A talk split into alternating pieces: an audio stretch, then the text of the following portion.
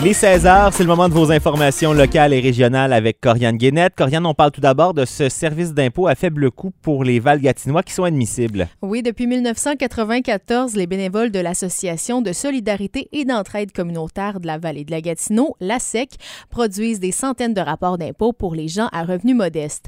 Un revenu modeste représente par exemple moins de 35 000 pour les personnes seules et en deçà de 45 000 pour les couples.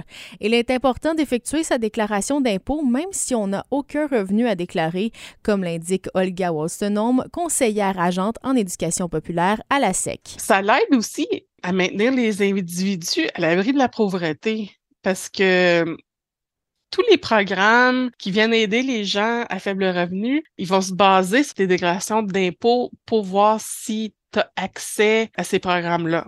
Ce soutien est possible grâce au programme communautaire des bénévoles en matière d'impôts administré par l'Agence du revenu du Canada et Revenu Québec.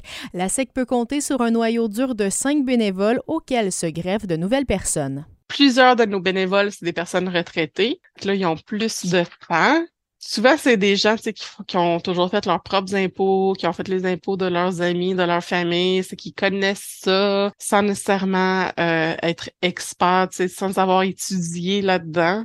Les gens qui souhaitent se prévaloir de ces services doivent se présenter avec leurs documents fiscaux à la SEC du lundi au mercredi de 9h à midi et de 13h à 16h, sans rendez-vous jusqu'au 26 avril.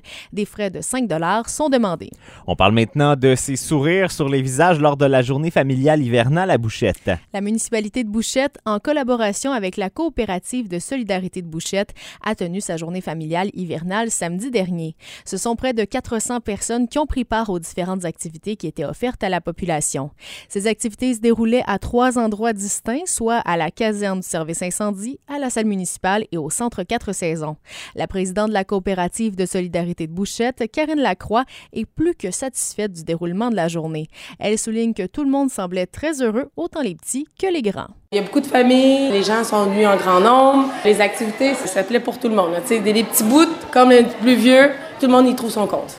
Pascal Sommeur, conseiller municipal de Bouchette, mentionne que chaque activité a trouvé son public, ce qui a contribué au succès de l'ensemble de la journée. Des calèches étaient également sur place afin d'effectuer la navette entre les différents endroits où se tenaient des activités dans la municipalité.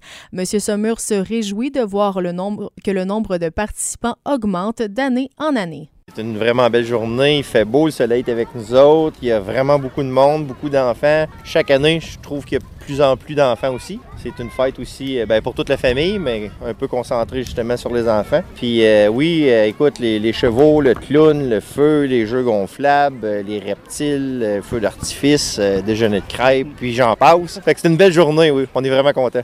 Les organisateurs tiennent à remercier tous les bénévoles qui ont permis que la journée se déroule parfaitement. L'activité sera de retour l'an prochain. Et on parle de ce chemin de contournement pour accommoder les quadistes de la région.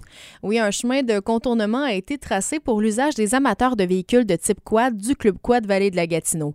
Ce chemin de contournement a été rendu nécessaire quand le propriétaire du terrain où se trouve un sentier à l'usage des quadistes a signalé au club son intention de procéder à une coupe de bois sur ses terres, rendant celle-ci inaccessible pendant quelques semaines.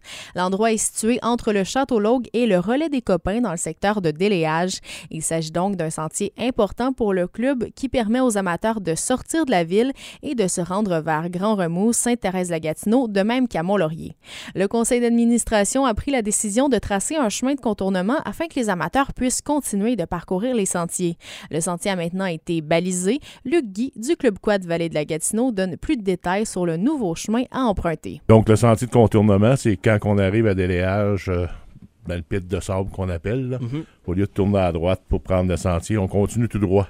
Puis la signalisation est bien faite. On continue tout droit, on va sortir sur le chemin euh, de la Joseph. Rendu sur le chemin de la Joseph, là, les gens vont pouvoir tourner à droite. Puis la signalisation est faite là jusqu'au lac Achigan. Ça fait que c'est ça qui est le sentier de contournement présentement. Monsieur Guy a aussi invité les gens de la communauté à s'impliquer au niveau du Club Quad lors de l'Assemblée générale annuelle qui doit avoir lieu le dimanche 23 avril prochain. Le Guy nous en apprend un peu plus sur le déroulement de l'Assemblée en question. Il va y avoir les élections le 23 avril prochain. Ça va se dérouler à 14 h dans l'après-midi parce qu'on va avoir des postes en élection cette année. Il y a des gens qui quittent. Fait qu'on sait déjà qu'il y a des gens qui veulent pas renouveler le mandat. Fait que oui, on va avoir des élections, puis j'invite tout le monde à assister à l'Assemblée. Le lieu de l'Assemblée reste à déterminer.